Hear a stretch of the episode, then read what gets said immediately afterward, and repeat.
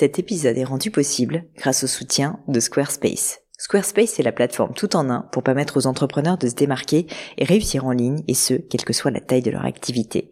Pourquoi est-ce que j'ai choisi Squarespace comme sponsor du podcast? D'abord parce que je sais qu'ici vous êtes très nombreux à entreprendre, avoir un podcast ou un projet qui nécessite d'être valorisé sur un site web. Et que Squarespace propose des outils vraiment simples d'utilisation pour avoir un site beau, propre et efficace en un minimum de temps. Quelques exemples de fonctionnalités, des templates de sites web personnalisables et adaptatifs pour créer des sites beaux et design en un temps record. L'outil email, le nerf de la guerre pour développer votre activité et communiquer avec vos clients. Ou encore leur outil SEO intégré pour émerger sur Google sans être un produit métier. Alors si vous voulez donner à votre business toutes les chances de se développer, je ne peux que vous recommander d'aller sur le site squarespace.com. En plus, Squarespace vous offre moins 10% sur votre première commande de site web ou de domaine avec le code Pauline. N'hésitez pas et rendez-vous sur squarespace.com, code Pauline.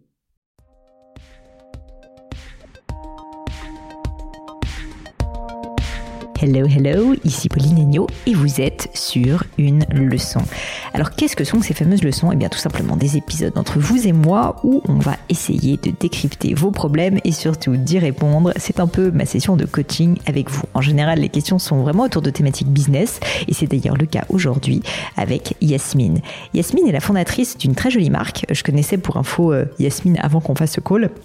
Yasmine est donc la, fondatrice de la marque Belcali que je vous invite à aller découvrir et je vais vous mettre euh, les notes vers son compte Instagram euh, sur les notes de l'épisode. Et donc Yasmine se pose une question parce que ça fait maintenant un an et demi environ qu'elle a lancé sa marque mais connaît des difficultés à la faire connaître, à générer beaucoup de chiffre d'affaires. Et donc se pose la question de savoir à quel moment faut-il pivoter, à quel moment finalement est-ce qu'on peut savoir si son entreprise, sa marque, son projet, son bébé si je puis dire, va dans la bonne direction ou si jamais il faut changer le cap? C'est évidemment une question pas facile. Je pense que c'est une question que tous les entrepreneurs se sont posés à un moment donné parce que oui, c'est toujours plus long et plus difficile que prévu et c'est ce que je vais d'ailleurs dire et répéter à Yasmine dans le cadre de cette leçon. Mais j'ai essayé de donner mes réponses à Yasmine, en tout cas du mieux que je pouvais. J'espère de tout cœur que cet épisode vous sera utile. Si c'est le cas, n'hésitez pas d'ailleurs à le diffuser, à le partager sur les réseaux sociaux ou pourquoi pas en parler à des amis autour de vous. Et sinon, je vous laisse découvrir cette nouvelle leçon. Salut Yasmine Bonjour Pauline Je suis ravie de t'accueillir sur cette leçon, d'autant plus qu'on se connaît, donc euh, ça fait plaisir. Je crois que c'est la première fois que j'interviewe une personne en leçon que je connais euh, d'avant, donc tu vois, ça me fait bien plaisir. Ah, génial, ben voilà. Super. Euh, bah, Yasmine, pour les personnes qui, elles, ne te connaissent pas, est-ce que tu pourrais commencer par te présenter, me parler de ton activité et puis ce qui t'amène sur cette leçon? Ben oui, j'imagine que c'est pas la première fois que tu interviews une Belge, parce que je suis belge et bruxelloise de surcroît. Et donc, euh, moi, j'ai une, une, enfin, j'ai fait un revirement de carrière. En fait, euh, j'ai une formation droit. J'ai été avocate dans le passé. Je fais encore un peu de consultance et de chronique juridique euh, un petit peu pour le moment. Et il y a un an et demi, j'ai lancé une marque de bijoux, Belcali. Donc, ce sont des bijoux ensoleillés, solaires et joyeux, colorés, pour rendre le sourire aux femmes. Donc, c'est vraiment notre mission. C'est vraiment colorer la journée des femmes et un petit peu redonner du peps pour sa tenue. Et euh, j'en profite euh, pour dire, pour les personnes qui ne connaissent pas, je fais un peu ta pub, hein, Yasmine, mais c'est vraiment très sympa. Et je peux dire parce que je suis dans le dans le bijou, comme vous le savez certainement. Alors c'est pas tout à fait le même style de bijou parce qu'on est plus sur des bijoux en tissu, si je me trompe pas. Voilà. Oui, c'est fantaisie. Mais très très très joli et euh, et vraiment comme tu dis parfaitement ensoleillé. Donc ça fait plaisir quand l'hiver approche. Hop, un petit bijou Belcali. Oui, bah, écoute, effectivement, c'est c'est pas du tout comme j'ai mieux, c'est-à-dire on n'est pas du tout dans la haute joaillerie. Hein, c'est vraiment un bijou fantaisie euh, euh, éthique évidemment. Et euh, j'ai voulu l'appeler Belle Cali parce que Cali c'est le nom d'une femme. C'est une belle femme qui sourit, qui est gourmande de la vie et qui est joyeuse. mais c'est aussi un petit clin d'œil à la ville Cali qui se trouve en Colombie parce qu'on travaille au fait avec un atelier de colombienne qui est situé en Belgique et qui font vraiment tout le travail de tissage coloré de nos, nos premières collections de boucles d'oreilles au fait. Et donc je voulais vraiment rendre ce petit hommage, cette invitation au voyage en Amérique latine, en Colombie et tous ces pays. Moi j'y ai vécu en fait, j'ai vécu au Brésil euh, euh, dans le passé, donc euh, j'aime bien cette couleur. eh ben, écoute, tu nous, tu nous fais, tu nous fais rêver. Alors, dis-moi, Yasmine, quelle est, quelle est la question qui t'amène sur le podcast? Voilà, donc j'avais cette question pour toi, Pauline. Euh, je voulais savoir euh, comment est-ce qu'on sait si on a obtenu un marché pour notre produit? Euh, Comment est-ce qu'on sait si on est passé de 0 à 1 Donc c'est vraiment la grosse question que beaucoup d'entrepreneurs, pas seulement dans le produit, mais aussi dans le service, qui peuvent se poser. et dans le cas contraire, ben, comment est-ce qu'on sait si notre produit ben, ne plaît pas assez, ne convainc pas assez? Et, comment est-ce qu'on sait si, ben, le cas échéant, on doit plus s'acharner, on doit passer à autre chose, que ce soit produit ou service, laisser tomber ce produit ou service et passer à autre chose. Et ça, c'est vraiment ma question aujourd'hui parce que, ben voilà, moi, j'ai lancé euh, euh, ma marque il y a pas longtemps. Je suis en train d'essayer de, chercher, de voir si j'ai un marché pour mon produit. Mm. Et ma question, c'est quand est-ce qu'on sait qu'on a acquis un, marché? Alors j'ai une triste nouvelle pour toi Yasmine, mais pour toutes les personnes qui nous écoutent, c'est que très peu de personnes le savent aussi vite qu'un an et demi. Pourquoi? Parce qu'en fait, ça met du temps et que je pense que l'une des vertus principales de l'entrepreneur, surtout quand on est sur des euh, sur des produits, euh, eh bien, euh, c'est la patience. Euh, là, tu as fait allusion en parlant de 0 à 1 à un livre, je crois, de Peter Thiel qui s'appelle From Zero to One, qui en fait est un livre absolument génial et j'invite tout le monde à le lire, mais en fait qui parle de tech. Et il faut quand même comprendre qu'il y a quelque chose qui est très différent quand on crée un produit physique qu'on vend à un consommateur final et quand en fait on vend un produit B2B SaaS par exemple, qui est en fait un produit qui va être acheté par des entreprises euh, et qui est en général d'ailleurs fortement financé euh, au début à perte, hein, il faut quand même le dire, euh, par des investisseurs externes. Et du coup, le, le, je voulais déjà en fait mettre un peu les pieds dans le plat et te dire que je pense que ce que tu as lu dans ce livre-là est très pertinent pour des boîtes de la tech, mais pour un business comme le tien ou comme le mien d'ailleurs, et pour toutes les personnes qui créent des marques qui s'adressent à des consommateurs finaux, n'est pas du tout pertinent, mais vraiment. Et du coup, ça c'est un peu triste. c'est un peu triste. mais pourquoi? Parce que nous, en fait, euh, ben, on, on, doit aller chercher chaque vente. Euh, je dis parfois avec les dents, mais en fait, chaque vente va s'accumuler et chaque vente, une à une, doit être cherchée. Donc ça, ça prend énormément de temps. Et c'est très difficile, effectivement, de, de, garder la foi dans le temps parce que parfois, il y a des mois où on n'a pas grand-chose qui se passe. Mais néanmoins, euh, c'est essentiel. Alors après, tu as quand même une question qui se pose, c'est est-ce que mon produit est le bon? Parce que si jamais personne du tout ne veut acheter tes produits, si tu as des retours négatifs de tes clients, bon bah a priori, euh, effectivement, euh, il faut changer quelque chose. Ça veut pas forcément dire que ton produit est mauvais, ça veut peut-être juste dire qu'il faut le changer un petit peu, qu'il faut changer le prix. Il y a une phrase qu'on dit souvent, tu sais, euh, dans le monde de, des marques, c'est retail is detail. Qu'est-ce que ça veut dire en fait? Ça veut dire que c'est terrible, mais pour arriver au succès, il faut vraiment être donc très detail oriented parce que chaque tout petit changement pourra avoir une vraie grosse incidence sur les ventes de ton produit. Je te donne un exemple. Tu pourrais lancer un produit que tu trouves bien sous tout, enfin à tous les niveaux. Et en fait, sans que tu le saches, ce qui fait que les gens n'achètent pas ce produit, au-delà du fait que la diffusion est pas toujours facile, hein, c'est que le prix est trop élevé ou c'est que la couleur n'est pas la couleur dans l'air du temps, ou c'est que la texture, parce que tu utilises des tissus, euh, les gens la trouvent rêche ou je ne sais quoi, ou c'est que le discours sur la marque n'est pas le bon, ou c'est que ta boutique n'est pas la bonne. Bref, ce que je veux dire, c'est que ce qui est terrible, c'est que le consommateur final, euh, qui est un humain et qui est une personne euh, physique, si tu veux, qui n'est pas une entreprise, c'est là où je fais la distinction, est quelqu'un qui achète uniquement quand toutes les cases sont cochées. Et donc, ce qui est terrible, euh, et ce qui n'est pas le cas, sincèrement, pour une entreprise, parce que d'une certaine manière, une entreprise, ça n'est pas son argent. La personne qui dépense est quelqu'un qui veut bien faire son travail, mais qui a un objectif et qui doit trouver une solution à son problème. Et donc finalement, même si le produit est imparfait, pour lui, va souvent se permettre, si tu veux, de l'acheter en se disant, bah c'est pas très grave, on teste. Euh, D'une certaine manière, c'est un peu triste à dire, ça n'est pas son argent, donc il fait au mieux, mais il se dit bon, c'est pas dramatique. Alors qu'un consommateur final, même pour un produit pas très cher, même pour un produit à 50 euros, l'achètera seulement si vraiment ça coche toutes les cases. Et donc qu'est-ce que ça veut dire? Ça veut dire que par rapport, tu vois, à la question tu me poses, c'est plus un changement de paradigme qu'il faut que tu opères. C'est-à-dire que moi, je pense qu'il n'y a aucune raison que Belcali ne marche pas un jour, mais pour que ça marche, il va falloir que tu essayes de comprendre pied à pied, détail par détail, quels sont bah voilà, tous les éléments qui plaisent le plus à tes clients. Nous, on a déjà lancé des produits chez Gemio, sincèrement, qui marchaient pas très bien. Et pourtant, le produit, il est bien, c'est un bon produit. Enfin, franchement, c'est un beau bijou. C'est un bijou euh, où les photos sont très belles. Enfin, il y, a aucune raison que ça ne marche pas. Et il y a une espèce de magie, si tu veux, inexplicable, qui fait que ça ne marche pas très bien. À l'inverse, il y a des produits qu'on a pu lancer où jusqu'à aujourd'hui, honnêtement, on a du mal à, répondre à la demande tellement c'est important, alors que c'était, franchement, moi je me rappelle très bien parce que je participe à tous les développements produits. Je, je m'attendais à ce que ça soit bien, si tu veux, mais je m'attendais pas à ce que ça soit un tel raz-de-marée. Et donc ça, malheureusement, tu ne peux pas l'anticiper. C'est pour ça que c'est important aussi de lancer beaucoup de nouveaux produits parce que c'est un bon moyen, tu vois, de tester et de voir ce qui fonctionne. Euh, et puis surtout d'essayer d'avoir des retours parce que au-delà euh, d'avoir des retours de vente, tu vois, se poser avec les clients, comprendre, essayer de comprendre et de se poser en permanence la question pourquoi est-ce que celui-ci marche, pourquoi est-ce que celui-ci marche pas?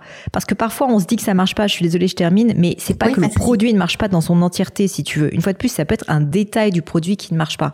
Et ça, ça peut peut-être parfois se changer assez rapidement. Oui, parce que je, je, me rappelle t'avoir beaucoup entendu dire au début quand vous aviez lancé euh, euh, vos premiers produits euh, de Gemio et tu disais le premier il était moche. c'est vrai d'ailleurs. Et donc je trouve c'est assez réconfortant parce que on se dit ben voilà même moi personnellement je sais que mes premiers produits n'étaient pas parfaits. On travaille vraiment sur l'amélioration au plus en plus vers des nouvelles collections qui sont de mieux en mieux. On, on essaie vraiment que ce soit de plus en plus parfait entre guillemets et ça me rassure d'entendre que tu disais mes premiers produits étaient moches, mais moches parce que, en effet, voilà, on, se dit, euh, à un moment donné, euh, on n'est pas parfait, mais on y va, on, se lance, on essaie de d'aller trouver un marché, d'aller voir si, si on a des acheteurs, et, et voilà. Et alors, moi, c'est vrai que je le vois. Il y a, ben, voilà, les collections évoluent et, je vois bien que ma troisième collection marche beaucoup plus que ma première. Et, euh, et voilà, et j'aime bien avoir le retour des clientes euh, euh, sur les couleurs aussi, sur ce qu'elles préfèrent, parce que souvent ce que moi je pensais ça va cartonner, j'adore ce que moi je mets personnellement, ben c'est pas du tout ce qui va plaire, mm. par exemple, à la plupart des clientes que je vais trouver en général, quoi. Ouais, bah ça c'est c'est euh, extrêmement important ce que tu viens de dire, c'est que c'est pas parce que toi tu as eu l'idée en tant que fondatrice et que globalement tu sais ce que tu veux, ce que tu veux porter que le mass market, si je puis dire, que le gros du marché va avoir exactement le même goût que toi. Moi personnellement, les bijoux que je porte chez Gemio ne sont pas les bijoux qui se vendent le plus. Euh, mais vraiment, et c'est pas pour autant que j'aime pas les autres bijoux hein, c'est juste que c'est pas ceux que moi je porterais et c'est pas grave. Ce qu'il faut en tant qu'entrepreneur et là en tant que marketeur et développement produit c'est qu'il faut que tu arrives à capter l'air du temps de ton audience, de ta clientèle. Donc par exemple, si c'est des femmes, tu vois, entre 30 et 50 ans, que tu comprennes vraiment dans les moindres détails au niveau du discours, au niveau du type de photo, au niveau de l'ambiance sur les photos, au niveau de même la mannequin, sincèrement, au niveau de, du produit, évidemment, de la taille du produit, de est-ce que c'est confortable, etc. Enfin, il y a un millier de petits détails, détails qui vont faire que le produit marchera ou pas. Et ce qui est assez fou, c'est que quand tu vises parfaitement juste, ce qui est évidemment très rare parce que c'est très difficile d'avoir de, de, cocher toutes les cases, sachant qu'il y a par produit euh, probablement 30 cases, euh, mais si tu y arrives, euh, tu vas te rendre compte qu'en fait, un peu sans que tu fasses quoi que ce soit, il va y avoir du bouche à oreille, que tu vas avoir besoin de faire beaucoup moins de marketing sur ce produit et que ça va marcher un peu tout seul. Et c'est assez fou quand ça fonctionne. Mais donc le travail, si tu veux, du retail, d'une marque de mode comme toi, d'une marque, tu vois, vraiment euh, B2C, c'est énormément de temps sur le produit. Et c'est pas du temps forcément en chambre. Tu vois, on peut imaginer que c'est uniquement du temps où toi, tu vas imaginer des nouvelles collections, etc ça, c'est utile parce que ça te permet de tester des choses. Mais ensuite, de le tester auprès de ton audience et vraiment d'essayer de comprendre dans tous les détails qu'est-ce qui va faire que c'est parfaitement juste ou ça ne l'est pas, ça, ça fait une différence énorme. Nous, par exemple, quand on fait des développements euh, produits avec Gemio, maintenant, systématiquement, on montre les produits, si tu veux, bon, déjà à toute l'équipe, bien sûr, pour avoir le retour, mais aussi à des personnes extérieures pour vraiment essayer d'avoir un peu leur ressenti et comprendre, en fait, à, plein de détails, qu'est-ce qui va faire que ça marche ou pas. Et, vraiment, j'insisterai pas assez sur le fait que c'est un peu terrible, hein, franchement. Moi, ça, au début, j'ai eu une période où ça me déprimait un peu parce que je me disais, mais que c'était trop difficile, mais c'est aussi ça qui fait euh, la différence et qui fait les qui marche ou pas, qui fait que les, certaines marques marchent ou pas, c'est que en fait, comme chaque détail compte, si tu as tous les détails, tu vas voir vraiment ça va cartonner. Mais par contre, si tu as même un détail qui n'est pas dans l'air du temps, qui n'est pas celui que ton audience euh, souhaite, eh bien, ça marchera, mais dix fois moins bien. C'est assez fou la différence. Et, euh, et, la bonne nouvelle, c'est que ça peut, tu peux itérer sur un produit pour que ton produit, euh, tu vois, je te dis la couleur, euh, bah peut-être que les couleurs trop colorées, en fait, c'est pas dans l'air du temps et que c'est pas parce que tu, je dis n'importe quoi, hein, c'est pas parce que les femmes veulent être, tu vois, plus solaires et tout qu'elles ont forcément envie d'avoir des couleurs trop vives. Et ben dans ce cas, tu peux essayer de faire des gammes avec des couleurs beaucoup plus pastel et peut-être que ça marchera plus, tu vois. Mais c'est vraiment à chaque fois de changer un ou deux détails, le montrer à ton audience et à chaque fois, tu vois, tu vas apprendre quelque chose de telle sorte que dans peut-être un an, là, tu auras commencé à, à, emmagasiner une vraie connaissance en fait de qu'est-ce qui fait qu'un produit pour ton audience est un produit qui marche. C'est ça, selon la clientèle. Mais déjà, on, a déjà amélioré. Euh, c'est vrai que j'avais commencé avec une, une gamme de, de, boules tissées colorées, et, et là, on, on a été vers des créoles euh, qu'on peut associer avec des mini euh, qui sont beaucoup moins colorés ou alors on a des couleurs, enfin on a des trucs brillants genre golden ou un peu gris, un peu brillant comme ça. Donc et, et ça, ça plaît beaucoup plus en fait parce que je sais que aussi l'audience bah, ici en Belgique, euh, en Flandre, hein, c'est un peu différent parce qu'en Flandre on ose un peu plus la couleur, mais euh, voilà en France ou, en Belgique, euh, en Wallonie, ben, on est un peu plus classique. Donc du coup, euh, les, créoles plus fines, euh, on, a proposé une gamme beaucoup plus fine et plus discrète. Et ben ça, ça marche déjà beaucoup hmm. mieux. Donc, bah tu vois, ça c'est un enseignement intéressant. Ça veut dire que quand tu lances tes prochaines collections, tu sais qu'a priori, bah, ton audience, elle a plutôt envie d'avoir des, des, des bijoux qui sont effectivement un petit peu plus délicats, un peu plus fins, et tu vas pouvoir évoluer autour de ça et ensuite commencer à tester des textures. Je te dis au niveau des prix, au niveau des visuels. Vraiment, en fait, il faut que tu aies une joie il faut vraiment que tu aies une joie à l'idée de tester 150 000 choses sur ton produit et que ça et que ça et que ça soit pas vécu comme un calvaire, que vraiment en fait tu essayes en permanence de l'améliorer et pas juste de l'améliorer parce que la qualité n'est pas au niveau, mais parce que vraiment il y a des éléments qui doivent changer dans ce produit. Et, euh, vraiment c'est assez fou euh, une fois de plus la différence là-dessus. On, peut penser que ce sont des détails insignifiants, mais je sais pas pourquoi c'est euh, un peu inconscient. Le grand public est extrêmement exigeant et si jamais il n'aime pas vraiment un produit qu'il ne trouve pas parfaitement juste pour lui, il ne va pas l'acheter. Et même parfois, quand c'est des produits pas très chers, parce que je sais que tes produits sont pas non plus, euh, il faut pas se couper un bras pour l'acheter, quoi. Et donc, euh, et donc, euh, c'est assez fou, mais ça nécessite bah, de mettre en place, si tu veux, une vraie petite organisation de développement produit où, où en permanence, bah, tu vas développer un produit, le tester auprès d'une petite audience, le redévelopper, etc., etc., etc. Nous, c'est pour ça chez Gemio qu'on met plus de neuf mois à développer nos produits, parce qu'il y a l'idée initiale, mais entre l'idée initiale et le moment où on le sort, bah en fait, déjà, on a fait des tests, comme je te disais, auprès de clients. On a très souvent fait des itérations du coup parce qu'entre notre idée initiale et ce qui fonctionne, bah, c'est pas tout à fait la même chose. On le teste aussi pour que on voir si la durabilité est importante, etc. Donc en fait, on passe énormément de temps, si tu veux, sur une collection. Et ça, je l'ai pas fait tout de suite, mais on, on l'a mis en place et on se rend compte que c'est ça qui fonctionne parce que c'est ça qui fait qu'on vise de plus en plus juste à chaque fois. Et, du coup, vous faites un prototype ou vous faites plusieurs euh, Vous faites quoi 10, 10 15, 20 Alors nous, le problème, si tu veux, c'est comme c'est de la joaillerie, euh, les prototypes coûtent assez cher. Oui.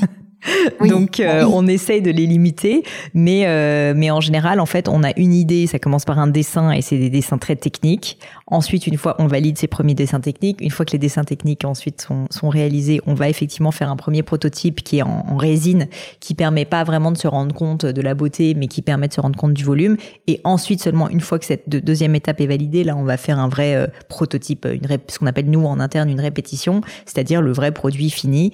Et malheureusement bien souvent le le vrai produit fini n'est pas parfait du premier coup et donc il faut le réitérer dessus. Exactement. Voilà, moi j'avoue que bon, après bon, on apprend de ses erreurs, mais j'ai fait l'erreur en fait de, faire beaucoup trop de, de stock et de produits euh, hmm. de mes premières collections, pensant bah, que c'est classique. Hein. Et, du coup, bah voilà, c'est là on avance avec la suite, mais il est clair que je ne fais plus du tout cette erreur de, faire beaucoup trop de stock. Genre, je, je fais limiter et j'essaie même là, mon idée, c'est vraiment d'aller euh, vers des, même des précommandes, quoi. Je commence tout doucement à vendre dans des magasins aussi, à côté de mon site internet. Et mon idée, ce serait euh, d'avoir vraiment des collaborations avec de beaux magasins, ce que, hmm. déjà, que je commence à avoir, et de proposer des dessins, même ou un prototype, et du coup de faire une précommande pour un éviter tout stock, euh, un parce qu'économiquement c'est intéressant, et deux parce qu'écologiquement aussi c'est intéressant, quoi. Bah, la précommande, effectivement, est une super solution qui permet de limiter le risque. Le, souci, souvent, dans des métiers de tissu, c'est qu'il y a des minimums de quantité qui sont très importants, qui font que les gens sont obligés de faire un minimum de stock. Mais la réalité, sincèrement, c'est qu'il est beaucoup plus intelligent d'adopter des, enfin, plus intelligent, en tout cas plus sûr, d'adopter des modèles à la Cézanne, par exemple, avec des éditions limitées, si tu veux, parce que déjà, l'humain est, fait de telle sorte que quand il y a des, des éditions limitées, bah, on a déjà plus envie de les avoir, que par ailleurs, si c'est en rupture de stock, on a encore plus envie de les avoir. Et du coup, euh, finalement, le mythe selon lequel il faut avoir énormément de quantité euh, pour que son entreprise marche, c'est peut-être vrai, mais c'est vrai si tu veux une fois que l'entreprise est déjà très implantée et qu'on a des produits qui sont des produits euh, vraiment best-sellers. Au tout début, il vaut mieux créer en fait la rareté, en profiter et puis aussi limiter les stocks parce que c'est un coût qui est très important. Donc c'est sûr que dans ton cas, je pense que la précommande est super chouette parce qu'en plus tu as une belle histoire du coup à raconter qui est que bah, les femmes qui vont porter ces bijoux euh, euh, bah, seront assez peu nombreuses et du coup ça sera un modèle assez unique quoi. Et ça c'est vrai que c'est toujours sympa. Tout à fait. Après c'est toujours un, produit en ça c'est limité évidemment mais euh, mais c'est vrai que mes tout premiers toute première collection, les tout premiers même prototypes, on, on a fait trop et, ça j'avais j'avais pas bien j'avais pas bien calculé le. Mm, mm. enfin voilà, c'est normal, t'inquiète pas. Écoute, ce que je peux quand même te dire pour te rassurer et pour te remonter le moral, c'est que l'entrepreneuriat et les créations de marques, à part 1% de personnes qui ont juste bah de la chance, sincèrement, c'est-à-dire que leur produit est parfaitement calibré du premier coup au bon moment sur la bonne cible ça arrive mais c'est extrêmement rare euh, c'est toujours plus long plus compliqué que prévu et je connais euh, aucune boîte si tu veux euh, où les fondateurs m'ont dit ah bah dis donc on a lancé notre produit et en fait on a vendu tout d'un coup. On, on en avait on ne savait plus quoi faire. On avait gardé tout notre enfin tout notre stock a été euh, a été vendu tout de suite non ça n'arrive pas. La réalité et c'était notre cas avec Gemio et je pense pas qu'on avait des mauvais produits au début c'est que bah tu lances ta marque tu ne connais personne t'as pas beaucoup de clients et que même si ton produit est, est pas mal, bah en fait c'est ton premier produit, donc tu apprends, il n'est pas encore parfait et tu connais pas encore exactement ton audience, et donc tu vas mettre du temps à, vendre tes premiers produits. Nous chez Gemio, euh, les premiers mois, je, je me rappelle pas exactement, mais on avait euh, quelques ventes par mois. Enfin, honnêtement, ah le premier mois, je pense qu'on avait trois, quatre ventes. C'est plus que normal. Et c'est pour ça que je te dis que il faut pas se tromper de combat euh, et qu'il faut pas être impatient. C'est pas pour autant qu'il faut pas travailler, mais il faut savoir s'accrocher. Euh, ça prend du temps, mais par contre, ton temps doit être consacré à deux choses. Il doit être consacré au produit. Donc vraiment, il faut que tu affines ton produit en permanence pour réussir à, à faire le meilleur produit possible et qui plaise. Parce que je t'assure que quand tu vas toucher du doigt quelque chose qui plaira, tu le sauras et d'autre part, euh, ce que j'appelle le marketing, mais qui est plus largement, si tu veux, la communication autour de la marque, puisque tu es dans une marque B2C, ou ben, le discours autour de ta marque, autour de ton univers, ce que tu fais déjà très bien, hein, le continuer à le peaufiner, continuer à le travailler pour euh, bah, donner un maximum de visibilité, si tu veux, à ton, à ton, à ton produit notamment une fois qu'il sera bien fait. Et, vraiment, en fait, dis-toi que ton temps doit être majoritairement consacré à ça. Il y a toujours des trucs en plus à faire, administratifs, etc. Mais ça, c'est pas des trucs très intéressants. Donc, il faut que tu essayes de limiter euh, bah, le temps que tu consacres. Et ensuite, une fois, parce qu'une fois que ces deux choses-là, en fait, seront comprises et maîtrisées, là, ensuite, tu vas pouvoir appuyer sur le champignon et, euh, et aller beaucoup plus loin. Mais réussir à parfaitement maîtriser ces deux pans, le produit et le marketing, euh, j'ai pas envie de te faire peur, Yasmine, mais ça prend des années. Oui, c'est ça. Mais ça va, mais c'est normal parce que c'est vrai que bon, autour de nous, on voit toujours bien un créateur ou une marque qui s'est lancée qui cartonne et on se dit euh, ah cette marque-là a réussi. Et, et ouais, mais tu vois, alors je me permets de t'interrompre parce que qui cartonne déjà entre ce que les gens voient réellement. Non, mais c'est même pas que c'est relatif, c'est que comment tu sais qu'ils cartonnent vraiment? Enfin, une fois de plus, s'il y a des gens qui ont levé euh, de 5 millions d'euros, euh, qui, euh, je suis désolée d'être vulgaire, pissent le fric par tous les trous, enfin, moi, j'appelle pas ça cartonner. Moi, j'appelle ça dépenser de l'argent qu'on n'a pas pour essayer de refourguer des produits à des gens. Il y a plein d'exemples d'entreprises qui vendaient quasiment à perte. C'est pas forcément connu du grand public. et donc, oui, certes, ils faisaient du volume, mais en fait, leur entreprise, c'est même pas qu'elle était pas rentable, c'est qu'elle, c'était une entreprise qui était Enfin, franchement, c'était un gouffre euh, à argent. Et donc, euh, ça, c'est pas une entreprise qui est saine pour moi. Donc, ça, ça n'est pas un carton. Ou l'autre cas de figure, si tu veux, c'est des entreprises qui ont l'air de cartonner sur les réseaux sociaux, mais tu sais comme moi que sur les réseaux sociaux, on montre ce qu'on a envie de montrer et que la réalité des réseaux sociaux est quand même beaucoup plus flatteuse que la réalité réelle.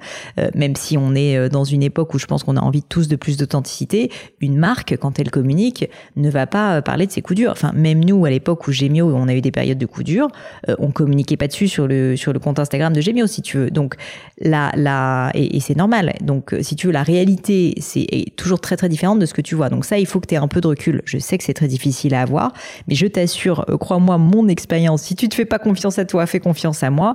C'est beaucoup plus difficile pour tout le monde qu'on te croit. Et je t'assure, les personnes pour lesquelles c'est en fait pas difficile ou qui ont un coup de chance dès le début, déjà, ce coup de chance ne va pas forcément durer toute la vie. Euh, et euh, souvent, ils peuvent avoir un coup de chance au départ où il y a un fort démarrage, mais ça peut tomber rapidement derrière, où ils vont avoir d'autres soucis de manque de structure, etc., parce que ça a été trop rapide. Ou d'autre part, euh, en fait, euh, ces personnes-là, euh, il faut quand même réaliser que c'est même pas 1% des gens. C'est-à-dire qu'il y a un Instagram, une fois de plus. Il n'y en a pas 150 sur des millions et des millions d'entreprises. Et c'est le cas pour, il y a pareil, il y a Cézanne, je considère que c'est une entreprise je sais pas si on dit que c'est de la chance ou pas, mais ils ont visé juste au bon moment, au bon endroit. Il y a un Cézanne, mais même pas seulement à l'échelle de la France, à l'échelle du monde, il y en a un seul, si tu veux. Donc en fait, oui, il y a des success stories qu'on met en avant comme ça dans, dans les médias, mais c'est rarissime et c'est un coup de chance. Oui, ok, mais c'est rassurant, c'est super. Euh, en tout cas, c'est sûr que je m'accroche et on est vraiment, enfin, moi, mon idée, c'est aussi de, de donner une aspérité à, à ma marque, une profondeur, là, d'un petit peu aspirer. On fait des portraits aussi de personnes, des rencontres, euh, on fait des events pour rencontrer les clientes, etc. Donc, mon idée, c'est qu'il y ait vraiment une vraie connexion aussi euh, euh avec les clients et les clientes. Enfin voilà, de, de pouvoir rencontrer le plus possible de clientes et savoir ce qu'elles veulent vraiment et pouvoir améliorer notre produit. C'est vraiment ce qu'on veut faire en tout cas. Ok. Bah écoute, en tout cas, je te souhaite euh, vraiment euh, quand même beaucoup de succès pour la suite. surtout, surtout, accroche-toi. Je t'assure au moins que cette leçon ait vocation à te remonter le moral parce que je sais que c'est dur, honnêtement. Mais ce que je peux te dire, c'est que je suis passée par là aussi. Gémio, je considère que maintenant est un succès, mais sincèrement, ça fait dix ans que ça, ça fait dix ans que je bosse sur ce truc et qu'on bosse euh, tous dessus. Et honnêtement, avant que ça soit un succès, ça a mis sept ans. Sept ans sept ans où ça marchait un peu, mais c'était pas euh, comme on l'aurait espéré, si tu veux. Donc, euh, donc oui, on avait eu certaines choses qui ont très très bien marché, le charros, etc. Il y a, y a, de temps en temps des coups de chance, mais ce que je veux dire, c'est que en fait, au final, on, je, la marque est vraiment lancée seulement depuis euh, depuis à peu près deux ans, deux trois ans. Donc donc il faut quand même réaliser ça et réaliser en fait que il faut être patient. Et pourtant, je pense pas qu'on soit les plus nuls. on est très travailleurs, mais il faut s'accrocher et c'est le cas pour tout le monde. Ok, ben merci beaucoup Pauline en tout cas, merci pour tout ce que tu fais, c'est très inspirant et je me suis d'ailleurs inscrite à ton, à ton, euh, à ton, à Demian là, à ton, ton dernier. Euh, eh ben ça me fait plaisir. Euh, et alors, est-ce que la formation t'a été utile? Tu l'as suivie ou pas encore, Je l'ai pas ah. encore faite. Justement, j'allais te demander hors antenne comment. bah, demande en antenne. Mais, mais, bravo en tout cas pour tout ce que tu fais, tu es très inspirante aussi eh ben. pour nous les Belges. Eh ben ça me fait très plaisir. Tu sais que j'adore la Belgique et Bruxelles en particulier. En tout cas, merci pour ta confiance et puis surtout le coup. Et messieurs, dames, si vous écoutez cet épisode, envoyez un petit message à Yasmine sur le compte Instagram Belkali. Je pense que ça lui fera grand plaisir.